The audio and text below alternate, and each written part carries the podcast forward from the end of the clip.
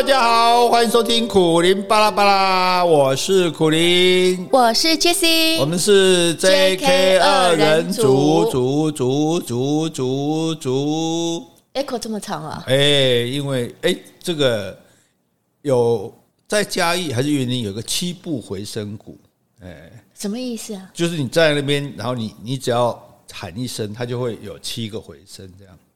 就你好，他就会你好，你好，你好，你好。哦，真的吗？嗯，对对对，在嘉义啊。对，在哎，在一条古道，这个步道的名字我忘记，等我想起来再跟大家讲。好，还是听众们可以提供一下。对对对，然后呢，这个今天我们要上自然课。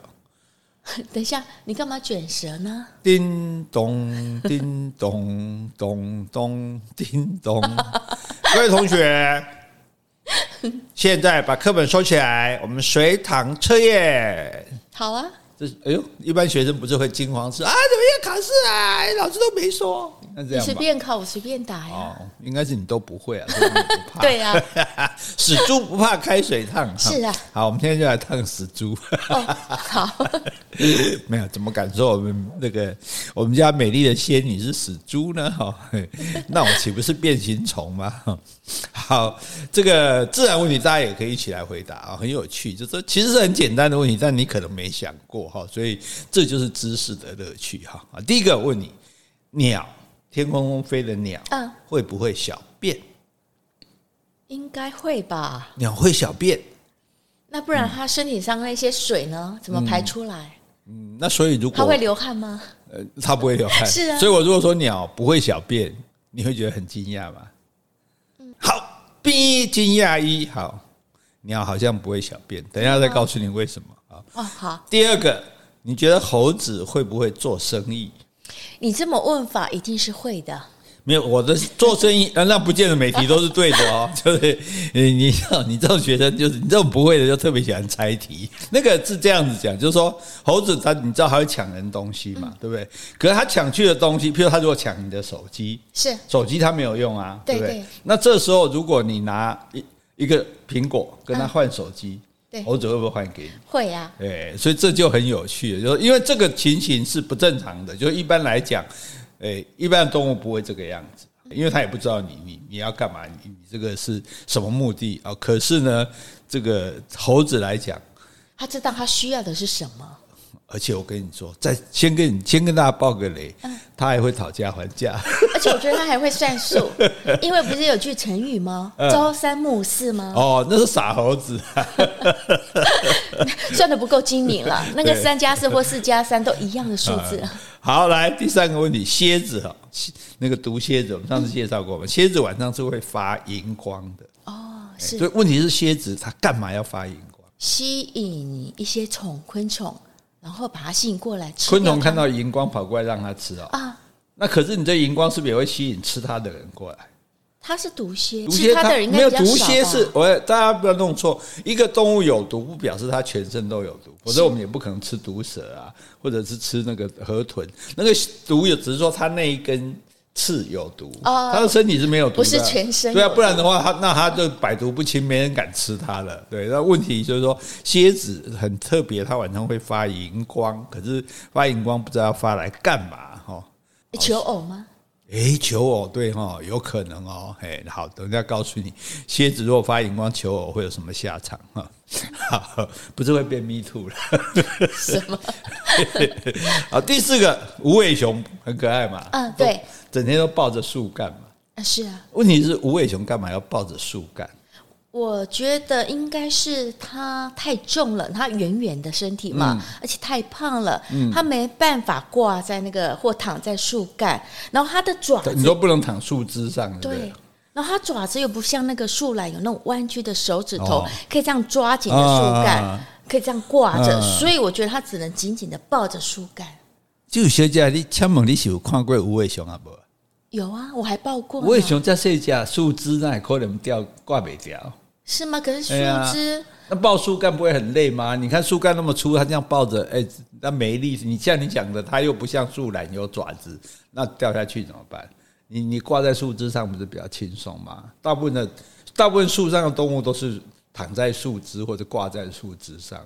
没有，你看你不会看到猴子去抱树干啊。猴子比较轻巧啊，它比较无尾熊也很小只啊，是吗？对呀、啊，哎，所以无尾熊抱树干是有其不得不然的原因的，所以今天要告诉你，那你看听我们节目是不是收获很多？那光是说不要讲说得到多少知识，光是在朋友聚会大家吹牛哈，你就多很多材料可以吹，好好，对不对？好，第五个大象，大象会发出叫声嘛？哦，是那大象的声音，你觉得可以传多远？应该是很远吧？大概呢？啊，譬如说我们一般我们人几公里吗？我们人的声音大概是传个，应该一公里传不到吧？一公里应该不行。对啊，大概可能四百公尺的跑道，我们这边用喊的，大概、嗯、还可以，然后可以听到。那四百公尺跑道也只有一百多公尺的深度因为四百是一圈嘛，所以我们人的声音大概一两百公尺，勉强听得到，但是可能听不清楚什么意思，就是有听到有人在叫这样子。对，那可是大象能够有多远呢？有多远？你说个数字吧。好吧，三公里。三公里，很好，记住这个答案，等一下告诉你。好，好，好，好。第七个秃鹰，我们都知道秃鹰是吃腐肉的嘛？对，对不对？如果你在荒野中，不用等你死哦，你觉得呃很渴啊，缺水快死了啊，然后这个时候，哎，秃鹰就开始在天上绕了。嘿，一参加工，这里差不多啊。但是你看，我们肉是不是要放冰箱？对，因为。坏掉的肉吃了一定会中毒，会有毒啊！哎，对啊，为那吃秃鹰吃腐肉会不会中毒？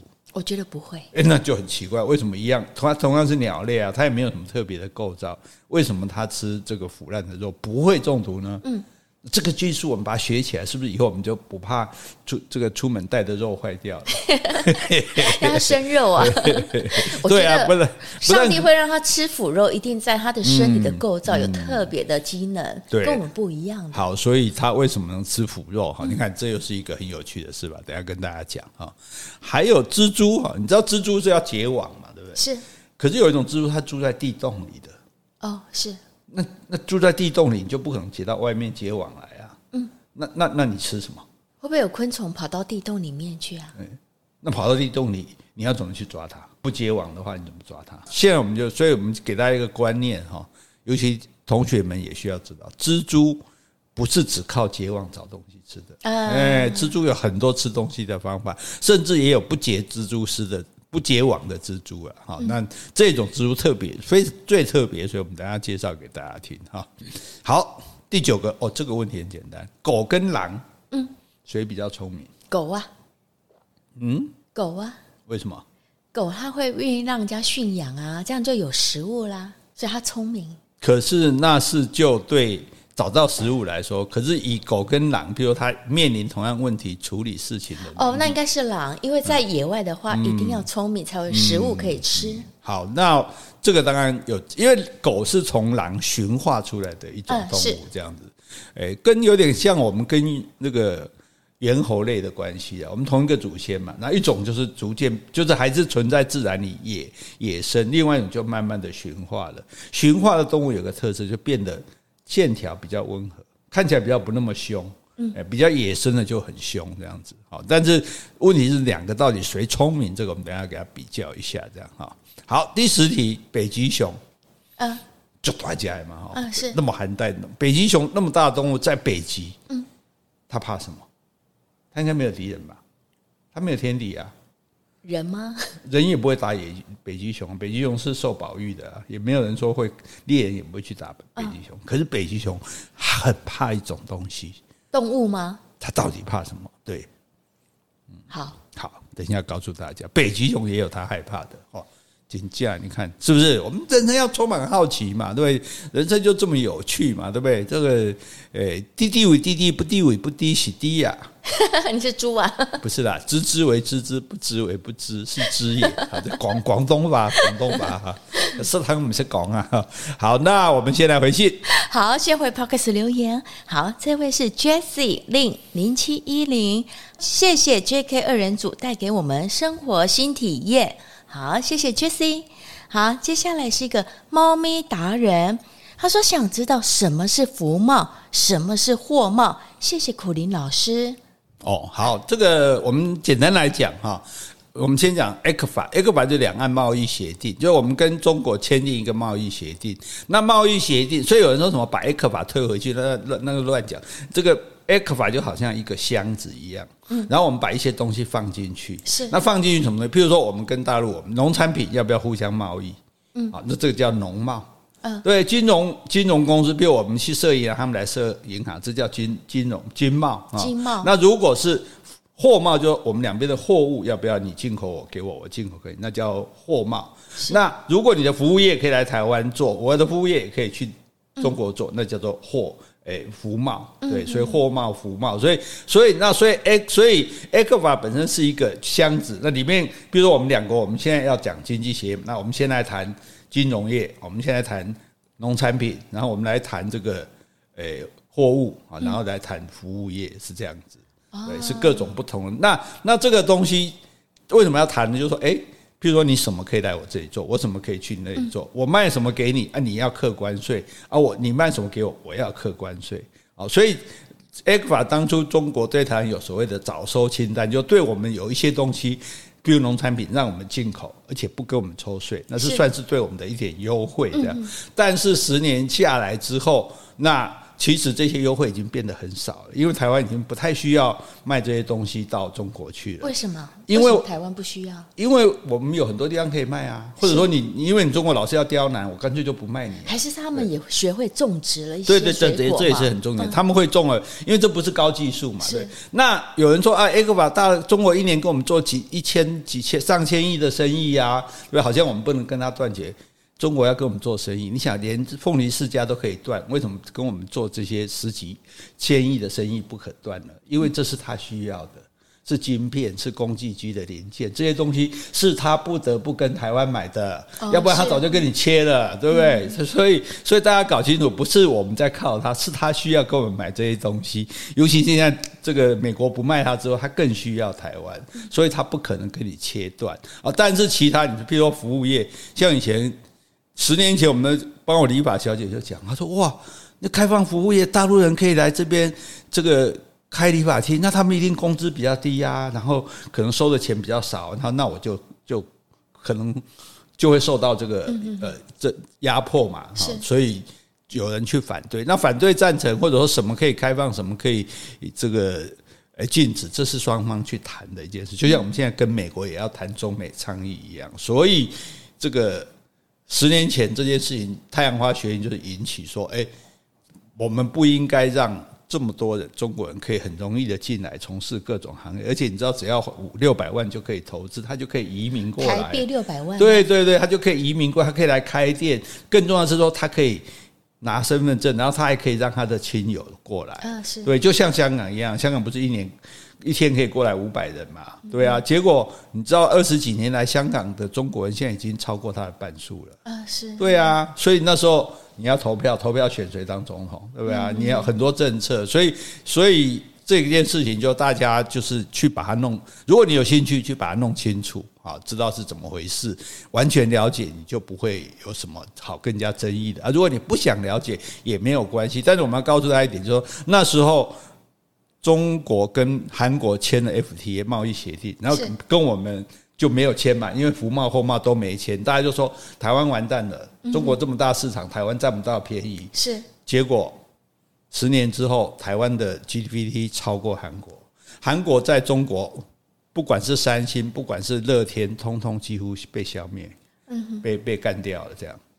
所以其实，因为中国他会代笔，他说：“哎，我开放给你进来，你开放让我进去。”但是中国会搞民族主义，哎，搞个借口，抵制乐天，乐天就垮了。对，啊，我们大家不要用三星，对对对，三星就垮了。对，所以你从韩国的例子就知道，说当初我们如果跟中国就是 ECFA 服贸、货贸都签了，我们今天下场会比韩国还要惨。所以大家了解这点就好了。可以当面毁约吗？不能毁约啊，但是可以终止。终止就所以 ECFA 其实已经满了，所以有些人反就就会冷言冷语说：“哎，那 ECFA 你干嘛有种？你干嘛不把它停掉？中国不要停啊，不是我们不要停的，我们的中国需要我们的的物品，需要我们的生产。所以台湾现在的技术已经进步到说，他不得购买。所以我们要发展的是这些东西，是不是凤梨世家？凤梨世家其实去在台湾的那个。销售量是非常低，台湾人是几乎不吃的。凤梨树家百世家百分之九十九是卖到中国和香港去，所以他们故意说要买这个。那他们当然也有人喜欢吃，所以你就百分之九十我们都是做给他的。那一旦他不买，大家就惨了。嗯，对。可是你今天说，哎，台湾你这样搞台独，我晶我不跟你买晶片哦，好啊，你不买试试看呐。对，所以这是必须。大概请这样哈。如果大家有兴趣，请你留言来信，我们专门做一期讲给大家听。哦，好。好，接下来感谢三位的抖内听众。好，第一位是叶叶叶子的叶啊，叶叶，他说等了半年，终于点名点到我喽，赶紧再来请二位喝下午茶。每次听你们的节目，我都会笑，不但长知识，身心灵也好似做了 SPA。我可是从第一集就开始听哦，潜水中，谢谢你们。好，叶叶，所以感谢你第二次的抖内我们。哦，所以他只要被点名就会抖内，是不是？我不是，你这样讲，真不好意思，我听你我怎么像个贪婪的老头子？叶叶，你别理我们啊，别理他。好，谢谢。来，第二位是丁丁，他说感谢苦林 Jessie 夫妻带来的快乐。优质好节目，从二位学习到夫妻之间的感情生活如何相处，受益良多。加油！这样好节目应当被肯定。哦，我们所以我们感情很好，就对了。哎，听说你什么死样子？还一副很奈何、无可奈何，就好像那种嗯小学女生说“这你爸”对那种表情哈。现在我们这一期就这种表情。我们虽然没有 YouTube，但是我现场帮你转播。好，第三位感谢自由铁粉 Tom，他这次没有留言啊，谢谢 Tom，谢谢。好，接下来回封信。好，这封信的主题是熏儿点歌啦，熏是熏是薰衣草的薰啊，是的。啊、他说我是熏儿，我都没看到，我都知道哎，哎是啊，是不是天纵英明啊？哎哎。不然哪会取那功勋的勋吗？说的也是，因为 但是薰衣草的薰了。好好，他说我是薰儿，很爱听你们的说话，因为在快乐中会增长许多知识。我最快乐的事就是听苦林老师唱歌，因为老师唱歌都会很快乐，我喜欢这种感觉。希望苦林老师多多唱歌哦。我要点歌，我真的好希望听苦林老师和 Jessie 老师唱。爱剪罕西坡，还有 P.S. 我有买台湾史必修，只可惜不是签名版的。好，有买书可以考虑唱，可以考虑唱歌了吗？啊，好，没问题。我告诉你，没有多久，过就过过哪刚，过哪刚，过哪刚以后，怎么了？我就唱歌我大家听，而且都包括这首《爱剪罕西坡》，唱了好你感动 老朋友。哎，为什么这首歌会有那么感动啊？就是说。既然有人这么难听的歌声还敢唱给大家听，这是令人感动。辛苦你们了啊！好，好来，我们自然课这个这个哈，我真的去希望这一集大家找小朋友一起听，因为这些有趣的知识，如果他是这样吸收来的，我跟你讲，他一辈子都忘不了啊。所以他就不需要这边课本一直念一直念了哈。所以你看，因为你很简单，你今天小朋友回来，你说来，我看你问题，鸟会不会小便？嗯，我告诉你，你小孩搞不好讲的比你更清楚。你会发现啊啊，真的哦，所以很多的自然知识啊，其实我们也大概都学到小学就停了。那小学生因为刚学过，所以现在也忘了。对，像我以前在带团的时候，在问问题，大概答的最好的都是小学五六年级的。哎，所以我们现在问鸟会不会小便呢？先讲这个鸟，鸟一共有一万种，一万种，对，种类有一万种，一万种鸟，通通不小便，没有一种会小便的。真的？对。那这个鸟鸟会飞哈，你不要羡慕鸟会飞，所以你不是说你下辈子想做鸟吗？啊，是啊。这个鸟像会飞的鸟，像北极燕鸥，它每一年要飞多多远？它每年要飞一万八千公里。这是从台湾飞到哪里的概念？从北极飞到南极，等于地球头飞到地球底。然后它每年来回南极跟北极，就是它每年从北极飞到南极，又从南极飞回北极，所以它一年过两次夏天。因因为它都要往南飞到夏夏天的地方嘛，那所以南半球的夏天它飞在南半球，然后那等到北半球夏天的时候，它又飞回北半球，所以它一年这样子来回，那个一年飞一万八千公里，它活二十岁，它的一生要飞七十六万公里，七十六万公里是一个什么概念呢？嗯，从地球到月亮。那我我不要当这种鸟，太。所以有一种很会飞鸟，所以这个庄子里面写他。哎，燕雀安知鸿鹄之志，对不对？大鸟飞哇，一飞展翅三千里，那小鸟这边跳来跳去。可是小鸟要看说，嗯，阿牛干嘛那么辛苦？我就是那个小鸟。对哦，所以有人当马斯克当主克伯，对，也有人当我们那种凡夫子。我们当做小鸟比较轻松愉快，对不对？哦，不用飞到那么辛苦。因此，会越会飞的鸟，它就是需要飞得越长，所以叫做候鸟。它必须要迁徙到温暖的地方去找食物，这样好，所以也不用太羡慕鸟。但是问题是因为鸟一天到晚就要飞，好，那你飞是不是会口渴？就算你不吃东西，你要喝水嘛，对不对？那如果你小便小便掉，你身体就没有水啦啊，是对，所以它会把水长时间的储存在身体里面。你尽量少小便，就尽量少喝水。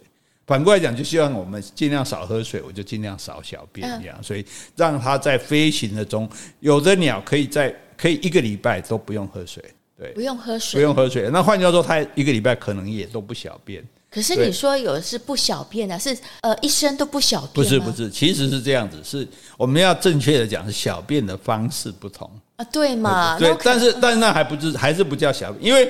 小便是怎么来的？我们顺便解释一下。我们身体不是有肝吗？是肝、肝胆、肠胃。肝是消化器官哦。肝怎么样？身体里面我们吃的食物里面多多少少含有一种毒毒性嘛，对不对？所以我们的肝就把这些毒性变成尿素。嗯。然后这个尿素就从我们小便里面排出，所以它是液体的。嗯。尿尿尿出去，所以我们尿尿本身就是一个排毒这样子。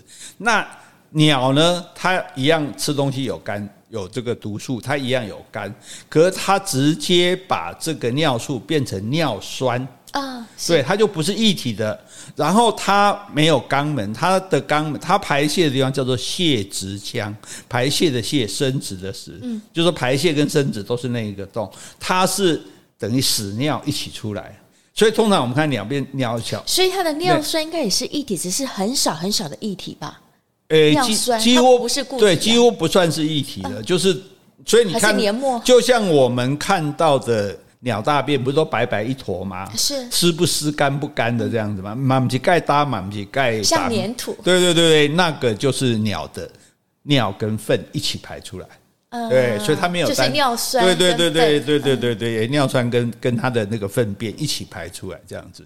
这所以为什么鸟粪可以当肥料？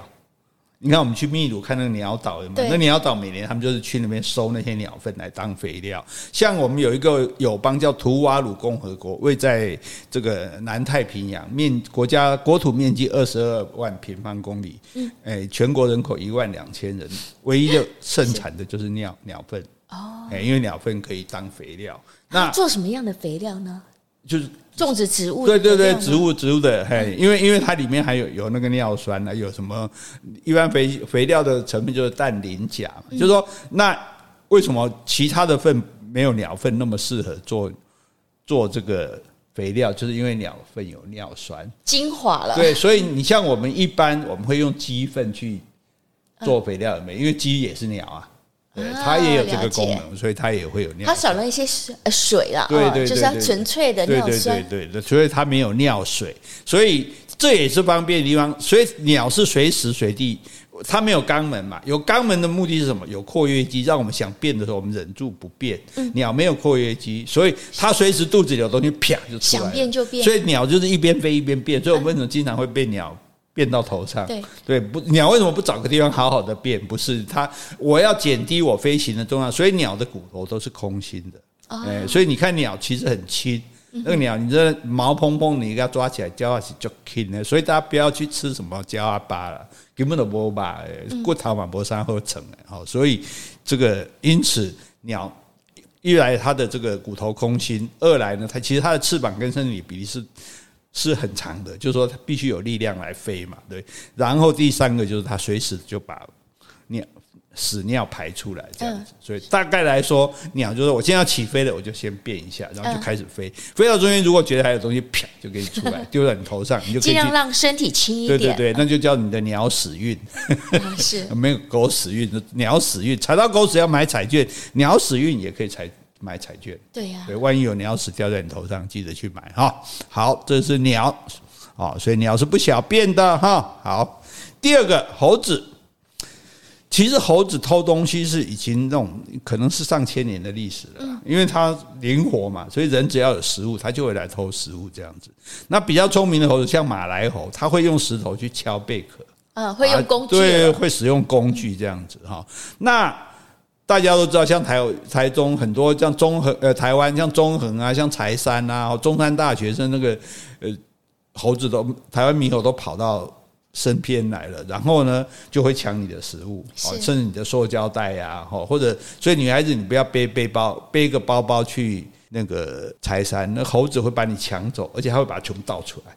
所以要背双肩包。对对，然后对双肩包，而且拉链都要拉起来，而且你把他把你东西都倒出来之后，看没有得吃的，他就走了这样子。那你当然更不能带塑胶袋，塑胶袋还是不管怎样一定抢的。好，可是后来他们现在就发现，就是说，哎。有有科学家是专门观察研究，就说，哎，譬如说他会抢你的眼镜，嗯，抢你的拖鞋，是这个不能吃啊，那你干嘛要拿这个呢？因为他发现这个对人很重要，所以这个人就会说，哎，我眼镜，我眼镜，然后呢，这时候你就想，那怎么办？哎，就把食物找出来嘛，是，那当然也没办法让手叫，你就放这边，对，你就放着，然后就哎这样这样比，然后站到远一点，那。猴子看一看，哎，他就把那个眼镜拿来放在旁边，然后把食物拿走，好可爱，哎，非常的聪明，这样说可爱，可恶。那你知道现在猴子学会最爱偷的东西是什么吗？什么？手机。哦，现在大家都最爱手机啦。哎呀，你说眼镜、拖鞋不要就算了，哇，手机被猴子拿走了，对啊，万一被我老婆要回来怎么办？惨了。对，所以就说他呃，所以非常有趣，说猴子他们就发现说，哦，人类虽然。这个他对他来讲，我食物是我是最重要，可是对他来讲，这些东西更重要。对，所以我可以拿到这些东西来跟他换食物，所以他们就学会了。对，而且很好玩，就是说他还会看这个东西的价值哦。譬如说，我拿了一个东西，对不对？你放一颗苹果在这里，它不动哦，不够。对，你放两颗，它不动。你放三颗，哎。他把手机拿回来了，所以他会以 他会给你坐地起价，你知道吗？这是真的吗？真的真的，这是我看到影片的，这这是这个国家地理杂志拍的影片，这样，而且更好玩就是说，好，那如果他放一颗水果，对不对？嗯，诶，你放一颗，它不动，对不对？对，你还有个板，你就走掉。哦，你走掉，他就把那个东西拿回来了。哎，这样他，因为他会想说，那不然都没有啊。哇，哎呀，太单纯。对对对，他他还是很单纯，还是比人笨一点。就是就说，就好像我们常常去很多店说啊，你不卖我就不，我们杀价不走，我们就我们不买了嘛，我们就走了这样子。老板会追出来嘛，对不对？但是猴子他没办法跟我们沟通啊，所以一旦看到我们想把水果拿走，他就会赶快把那个东西拿出来。是啊，所以通常，所以他还不坏啊。他如果坏一点算了，那你不赎回，那我就拿走了。就不够聪明嘛，够聪明就够坏，够坚强，像我这像我这么聪明，是不是就很 坏？敢跳，而且他这个这个还不是每只猴子都会，是老的猴子先学先会的，年轻猴子就会跟他学。哎哎，那是那个老家伙，这样就可以换食物，然后我也我也知道了这样子。对，而且有的比较笨，有的会去拿那个，譬如说面纸，抓到一一个面纸袋，然后他也拿去那边换。结果没人要理他，就是奇怪。再回去问那个老高说：“哎哎，铁三，到底人类要什么东西？”所以这也是学习来的，你知道吗？所以说非常好玩。就是唯一会跟人交易的野生动物就是猴子哈，这个这个很有趣哦。但是下次你不要，大家尽量避免了，因为有时候不小心被猴子抓伤也不好，所以尽量避免跟他让他打你的食物。你不要听了我们的话，我们那个巴克斯就跑去说：“爸爸妈妈，那我们那我们那个对对对。”看看对，我们眼镜跟猴子换交易，看看他会不会拿来换食物，这样哈。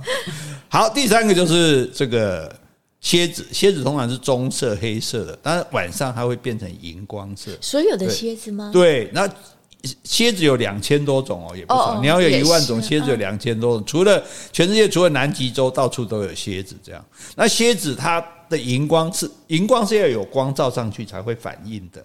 对，就像我们去什么夜店啊，对，大家都黑，你穿有荧光色衣服，全部一片黑的时候，你的颜色就出来。那黄昏满月的时候，那它就会发光啊，因为月亮也有大量的紫外光啊，就是我们讲平常讲的紫外线这样。那它的身体会吸收这个紫外光，然后它所以它就会发出这个所谓的荧光，叫会亮。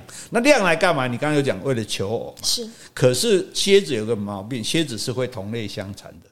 嗯。蝎子是会吃蝎子的。嗯。所以如果你今天晚上在那边发荧光，想要找女朋友。就过来一个公的把你吃掉，甚至过来一个母的也可能把你吃掉。他没有想要求偶的话，所以求偶的话是危险的，这是不可能。那第二个，你说为了找食物，可是找食物你把整个自己都暴露出来的话，那你也可能被攻击啊。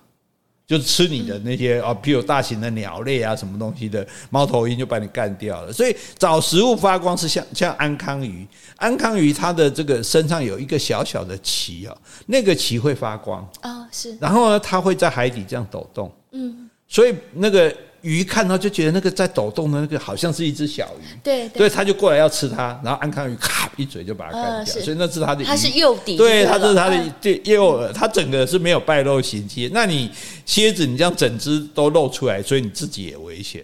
那其实它靠，因为蝎子昆虫都是有外骨骼嘛，骨骼的不像我们人骨头在里面，它们骨头在外面，它侦测这个紫外线，因为蝎子的视力不好。嗯，对，所以呢，当这个月亮照到月光照的时候，是不是表示到处都很亮？对，很亮，你就很容易被看到嘛。所以当他发现说，哎，我身上在发紫外光了，表示现在很亮，他就赶快找地方掩蔽起来，躲起来。哎，他是为了防御的的目的这样子，对，所以他是发出这个荧光，是提醒他说，后壁起来，你可以用垮掉啊，这个意思，这样，哎，哦，那当然，他这个荧光。也，那你说它荧光一发，不是就猫头鹰就看到了吗？它应该逃不掉了嘛。但因为荧光是蓝色或绿色的，那猫头鹰专门吃蝎子。猫头鹰的跟狗一样，它只有黑白色，它没有彩色的视觉，所以你发荧光的时候一锤不利。哎，你如果没有没有你没有荧光，它还可以看得到。哎，这里有一只黑色的蝎子，这样。但是你发了荧光，它就看不到你。哦，所以它不是躲猫头鹰的。对对，然后但是你也还是要躲起来，因为你太亮了，容易被发觉。所以它它发光的目的是先让自己知道说，哎，我被看到了。好像就是说你要逃狱的时候，没有被那个那个高那种灯。照到，所以你赶快要躲起来，对了哈。好，这是蝎子会发荧光的原因。至于无尾熊为什么会抱树呢？无尾熊它其实它的爪子也抓树也是抓得很紧的。只要树上的动物，它们都能够在树上攀攀爬砖。无尾熊爬树非常快，是吗？它不是像树懒这样慢吞吞。我觉得好累哦。对，它爬得蛮快的这样。但是因为澳洲其实温度是很高的。哦哦，有时候会到四十度。那只要温度到四十度以上，无尾熊身体的机能就停摆了。哎，太热了，它怕热，因为它不会流汗了。嗯，它跟狗一样，它只能吐气啊，然后舔自己的毛皮啊。可是，所以那时候它会很，你看它全身都是毛嘛，所以所以其实是会很热的。而且它无尾熊它吃尤加利的叶子，尤加利叶子不是很有营养的，甚至还有一点毒素。所以你要吃靠吃的叶子，要吃到。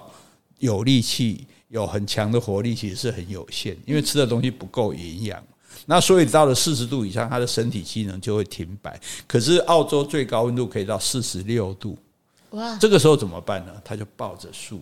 是为什么？因为树干的温度比外面的温度低十度啊。树干为什么会低？因为树干，树干。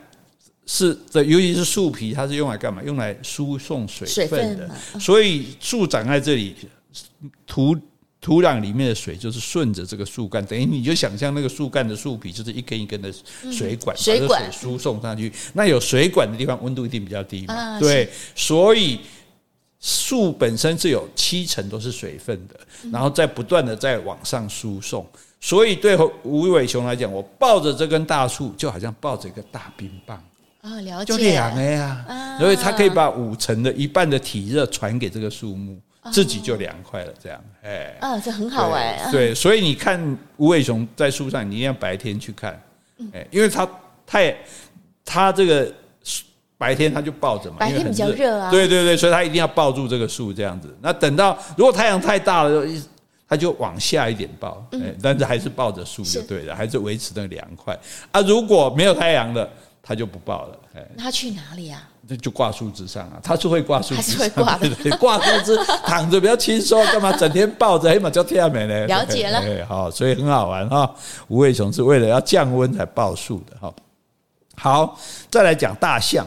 嗯，大象它因为大嘛，它吃的吃的又多，所以它就必须要有很大的猎食的地区，找食物的地区。所以一只一群大象，它最多一群。大象是群居动物，母象领头，大概最多可以到七十只这样。你说一组啊，一组对，一群可以到七十只，大概都是亲戚这样，亲友团。然后它的地盘可以到一万多平方公里。哦，这这很远啊。所以大家吃东西的时候是不是要散开，散得很远？因为你吃很多嘛，你要散很远，散很远。问题是还是要集合啊。要大家集合一起出发去哪里的时候，那这时候你就要去叫它。嗯，所以大象叫的声音，你去看大象，你会听到一点大象的叫声，可是并没有很多，不是一直叫。那为什么呢？因为大象可以发出我们听不到的声音。嗯，它的超低音频。对，狗的音频跟我们也不一样啊。对，像你看我们玩玩，有的声音它就会叫，对不对？有的声音就不会，它不会叫，不是它乖，是它根本听不到。那有声音它听起来会觉得特别刺耳，这样。大象的声音比我们人的声音低三个八度，哎，真的很所以，非常低沉，对不对？你这音乐老师最清楚，我们低八度就很低了，它低三个八度，而且它的这个发出声音的这个声道啊，比我们的人类大八倍，它声道就短，因为象很大只嘛，所以它声道比我们大八倍，然后嘴巴又很大，在嘴巴里面造成这个回音的效果，是啊，所以呢，这个声音可以传到四公里。四公里远，很远呢。哎，对对对，我刚刚好像讲三公里。对对对，四差一公里，差一公里的 是蛮准的。四公里等于传，你想想看，你们家到四，我们这里到我们这里到火车站也也差不多了吧？哎，不晓得，差不多。对，所以各位，你看，他可以从左营高铁站叫一声，那个在左营火，在高雄火车站你都听得到。对所以相当的远，如果以台中来讲，还不到乌日吧，大概已经到宜宁中学，好，大概所以四公里的位置，好，所以那而且它。重重点，它很会传声音，听的也很会听。因为大象耳朵大概大到一百二十公分那么大，对，它很大，对，所以它会张开来，嗯，然后定位那个声音的来源。是，它两个耳朵的距离很大，它两个耳朵距离是人类的五倍，所以它可以收到的是它等于它等于两个大喇叭在那边收声音就对了。所以虽然很分散，它就可以知道，哎，哪边传来的声音，然后他们的声音也有各种不同的意思。集合喽！啊，吃饭喽！啊，狮子来喽！嘿，哎啊，我我我想找个女朋友喽，还是这啊？呃，最重要，他为了要避免小象受伤害，因为要呼唤那个小象啊，因为小象比较容易落单危险嘛，所以他叫把小象叫回来。他而且他这个叫声是可以修改的，就他今天叫这个声音，哎，效果不好，他下次可能改一下这样子。那可是别只象也听得懂啊？对，就是象象会听懂。啊，如果他叫这个，譬如他今天说回来哦，大家反应不是太好，他就说赶快给我回来，好，然后大家就觉得这个声音比较强，就回来了。然后另外一只象也会学，他本来也是讲回来哦，他第二天他也学赶快给我回来，所以他们还会模仿这个声音就对了。好，所以我们应该发明一个大象翻译机，是，到时候放在那边，然后。那比如我们去泰国动物园看大象表演，对不对？我们就用翻译机，然后发现大象说：“今天这些傻逼不知道在干嘛呢，真是无聊死了。”诸如此类的哈，所以很好玩。大象是可以发传很远的声音的哈。好，再来讲秃鹰啊，秃鹰其实我们说在吃尸体，吃尸体不算严重啊，像蝴蝶还吃尿嘞啊，是啊，对啊，你如果所以有些拍蝴蝶很坏，它那个。故意撒一泡尿在地上，然后那蝴蝶就停在上面，嗯，然后他就拍照。那大家以为那是水，就觉得哦好美哦，一群青青斑蝶呃停在地上喝水，其实是在喝尿了。所以它不会喝水，它只会喝尿吗？因为尿里面有矿物质，它是为了要吸收矿物质这样子。好像那粪金龟不用讲，那不但是吃粪，根本住在住在粪里面，然后还把小孩在粪里养大哈。可是秃鹰，这秃鹰怎么分辨？很简单，秃鹰的头没有毛。嗯，对。你看任何一种秃鹫啊，什么就没头，只要是头没有毛的鸟，就是吃尸体的。为什么？因为它的头要伸到尸体的肚子内吃内脏。是。那如果头有毛，它会粘到。对。粘到它也没办法洗啊。嗯。那羽鸟的羽毛如果弄脏了，你看很多小鸟会在水里面洗澡，有没有？它是让羽毛干净，它才能顺利飞。如果你毛弄脏了，你夹掉粘住了，你就飞不起来了。所以这是很严重的。因此，那你头。是撑到尸体里面去吃这个内脏，你一定会被被黏住嘛？被粘住，被沾到血，那你的毛就不干净，不干净你就不能飞了，所以它。造物主就直接让他头没有毛，嗯，哎，所以看起来就比较坏坏，直接秃头，对，直接秃头。那但是呢，它是大自然的清洁队，因为你想这些死掉的这些动物尸体，如果不是它来吃的话，那到处腐烂，到处都细菌呢，环境要等它全部分解完，对对对对，非常困难，而且会很脏很臭这样子。那它别的动物也没办法吃。对，所以只有他能吃啊！大家都吃新鲜肉啊，很挠啊，所以要吃这个这个已经腐烂的肉呢？他为什么可以吃这这些肉？如果人吃，一定会死。秃鹰为什么吃不会死？秃鹰的胃酸是人类胃酸的十倍，呃，强力胃酸，它多酸你知道吗？电池里面也有那个酸液，它比电池的酸液还要酸。这个酸到什么地步？酸到骨头跟金属都可以溶解，所以你它直接骨头吞进去也会在它胃里溶解，甚至它那边不小心吃到一小块金属，照样给它溶解。所以它会不会怕病菌？它什么病菌都不怕。那你说这样子的话，那这个粪这个秃鹰变出来便便会不会有毒呢？因为有细菌嘛。是。没有排水，因为我胃酸太强了，嗯、所以直接在胃里细菌也一起杀掉了，哎，已经过滤了，了。所以连它的便便都不会污染，这样子太强了，太强了，所以它的秃头它就不怕血卡着血肉卡在它的羽毛上嘛，然后它爪子是三叉的，然后它的鸟嘴十三公分长，像刀子一样，非常的尖锐，所以尸体腐尸不是会变硬吗？没有关系，它。它切得掉，就像切生牛排一样，就给它切掉、切开，然后把内脏挖出来去吃。吃完之后，虽然说它头没什么毛，它还是会直接去洗头。所以，所以两只秃鹰在飞，就会说：“哎，吃饱了，饱了，去哪洗头？哪家店啊？哪位师傅？当然就是有水的地方，他会把头沾沾一沾这样。但是主要没有毛，就很容易洗这样子。那它一次呢，可以吃两公斤又烂又臭的肉。”嗯，相当于人类吃一百七十个坏掉的汉堡，哦，就两公斤的肉可以做一百七十个汉堡，食量也不小。对，食量很大，而且是坏掉的哦。所以这，所以环消除环境中的病菌，这样也就保护了其他的动物。不然这些病菌到处感染，或者有些动物没得吃，它不得已去吃腐食，它就可能传播这个细菌。所以像粪金龟也好，像秃鹰也好，看起来。好像没什么地位的，对，所以大家蛮讨厌的。那其实他们对这个整个世界是有很大的贡献，嗯、他们是这个地球的清洁队哈。所以下次碰到秃鹰要感谢他一下，要跟他敬礼吗？因为敬礼是不用，感谢一下。因为我们有一次在南非游览车坏掉，然后就在一个大沙漠里面嘛，导游就打电话说要从下一个城市派车过来，大概要两小时。是，那很热啊，我们就躲在树车子里，也已经车坏了，也没有。没有那个冷气，我们就躲在车子的有阴影的部分，嗯、然后这个时候就开始看到秃鹰在天空盘旋。哎，一个人在准备哦，哎，你看一点可能差不多啊，但哪个加菜啊？所以我们是从秃鹰的嘴下活过来的，一定要跟大家报告。嗯、好，我们讲蜘蛛，蜘蛛的寿命大概是一年。那越对越大，这蜘蛛可以活越久。是。那我们以前就讲过，蜘蛛不是都用结网，像有的蜘蛛它是钓客。它是一只一只丝用吊的，就是我一根丝垂在这里，然后有昆虫碰过碰到黏住我就拉起来，哎，所以这个用这是等于像在钓鱼。有一种是渔夫，他结一个网很小，是就是可以拿在他的手脚上，是算是手上。然后呢，昆虫回国，他用捞起来，他用捞这样捞起来捞起来，所以这种是渔夫。那一般结大网的你。碰到这个网在挣扎，对不对？他就跑过去把你全身咔，很快八只脚把你捆起来，这是捆工。哎，所以有钓钓客蜘蛛，有渔夫蜘蛛，也有捆工蜘蛛。那也有像那个大兰多蜘蛛，嗯，比鸟还大只，它就叫做食鸟蛛啊。它看到鸟直接就吃了，还结什么网啊？让你让你麻烦。哎，那怎么吃到鸟呢？它。树上啊，它停在树上，鸟若停下来就扑扑过去了啊！动作有这么快啊？哎呦呦呦，很快！而且当然，蜘蛛蜘蛛它就可以活到二十岁这样。是，但是呢，澳洲有一种暗门蜘蛛，黑暗的暗，门口的门，它可以活到四十岁。哈，哎，那这个为什么？因为它太轻松。这个暗门蜘蛛大概有三十公分长，又又不是三十公分长，是那个。地洞，它会有一个三十公分长、五公分宽的地洞。它的嘴巴是口气是很硬，它就挖一个洞。嗯，在洞，我们刚刚讲住在洞里，住在洞里面吃什么呢？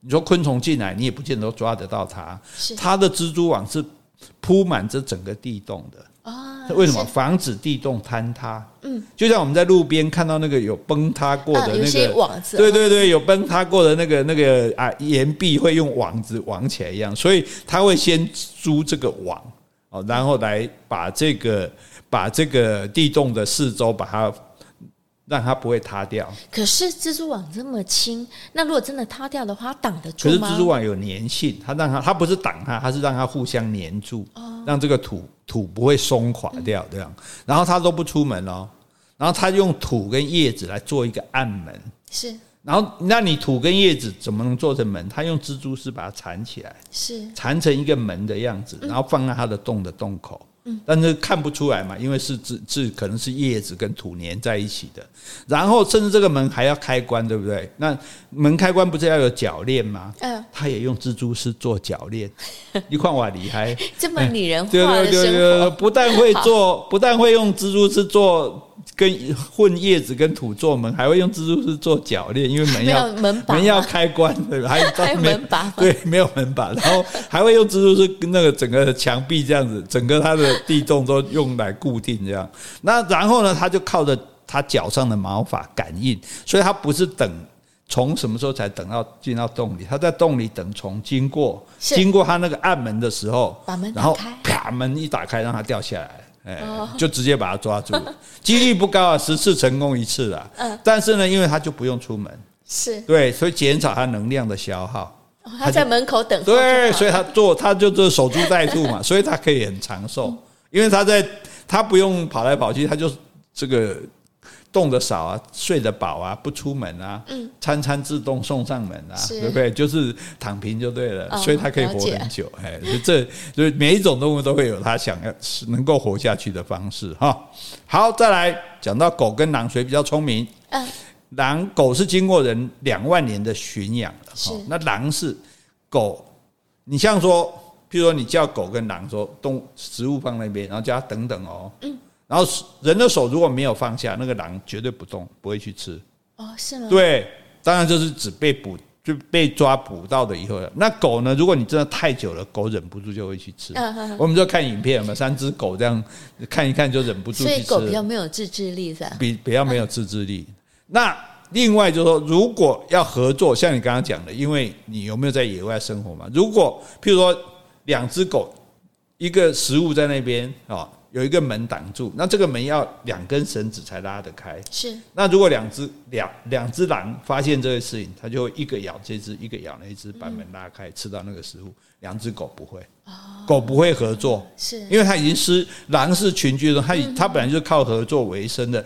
狗它因为。跟人长期的合作，他就没有办法跟同类合作，嗯、所以两只狗没办法合作干什么事情。哎，反正我靠人就好了。可是只会玩。呃，对对对对对。但是狼，两只狗可能只会互相吃醋争宠啊，对。但是狼就不一样，狼就有办法说，哎，我们一起来合作来干这件事情。所以狗跟狼谁比谁聪明，就大家看自己怎么看的了哈。好，最后讲北极熊，北极熊在。北极的冷哈，那可不是刚刚讲的那种冷而已，它可以冷到零下六十八度。零下六十八度的意思是说，你的皮肤两分钟就会完全解冻。嗯，是。哎，那北极熊主要靠吃海豹。嗯，它在三十公里外就闻得到海豹。然后北极这么远？对，三鼻子那么灵吗？非常灵，不然它怎么找？那北极那么大，然后它的时速可以到四十公里，而且北极熊会游泳的。啊，那你说北极熊那么？那么冷的地方，它为什么那么不怕冷？它外毛有十五公分，是油润防水的，所以你看它虽然是毛哦，但是它到水里去，它不这个不会湿的，抖一抖就没有了，这样维持体温。然后下层的绒毛保持它的热能。然后北极熊如果毛剃光，你猜是什么颜色？黑色。对，真的吗？哎，你不要以为北极熊剃的是白色，黑色，黑色可以聚热啊。对啊，我们黑衣服也会比较会聚热啊。对，然后当然你要。很多的脂肪来抗这个冷嘛，寒冷嘛，胖子比较不怕冷嘛。他一次可以吃四十公斤的油脂。像什么动物的油脂啊？海豹主要是海豹，所以相当于一次吃四百个汉堡。刚刚讲吃一百七十个臭汉堡，那是秃鹰。北极熊吃四百个汉堡，那而且它这些脂肪是可以完全吸收的，是，然后把它储存在身体里面。那脂肪层它又可以隔绝冷空气，像毛毯一样，所以它外毛是可以不会湿的，底下的毛保存热能，然后皮肤黑色聚热，里面还有脂肪层来隔绝冷空气，等于它全身穿着一件毛毯就对了。哎，所以它是可以活在北极的。哎，那北极只有另外一种动物，北极狐。嗯，狐狸吗？对，北极狐狸它也是全白的。北极狐狸靠吃什么？吃什么？北极只有海豹啊。所以北极熊吃海豹，海豹吃企鹅。那北极狐吃什么？吃什么？吃北极熊吃剩下的。哦哦。哎，所以大自然很好玩的。我打不到东西，但是哎，北极熊它不可能吃的很干很干净嘛，吃一吃就走了这样。所以我就专门北极熊只要在吃海豹，北极狐就远远的在那边等着。哎哎，等我讲完了，我可以讲春的呢。哈，那。北极熊越来越少了，是因为北极熊北极它是它要在那个冰块上面。你看海豹不是都在浮冰上吗？然后北极熊就出来抓这个海豹嘛，对。但是因为暖化的时候，北极的冰块越来越少了，越来越少，它就没办法在冰块上走，对，它就要靠游泳。嗯，那游泳就很累啊，对，而且很不容易找到，那所以就抓不到海豹可以吃，所以北极熊就。越来越少了，对，所以越来越多北极熊饿死，而且人类更因为这个冰块溶解，其实对北极熊很不好，可是对人类很好，因为会有北极航线。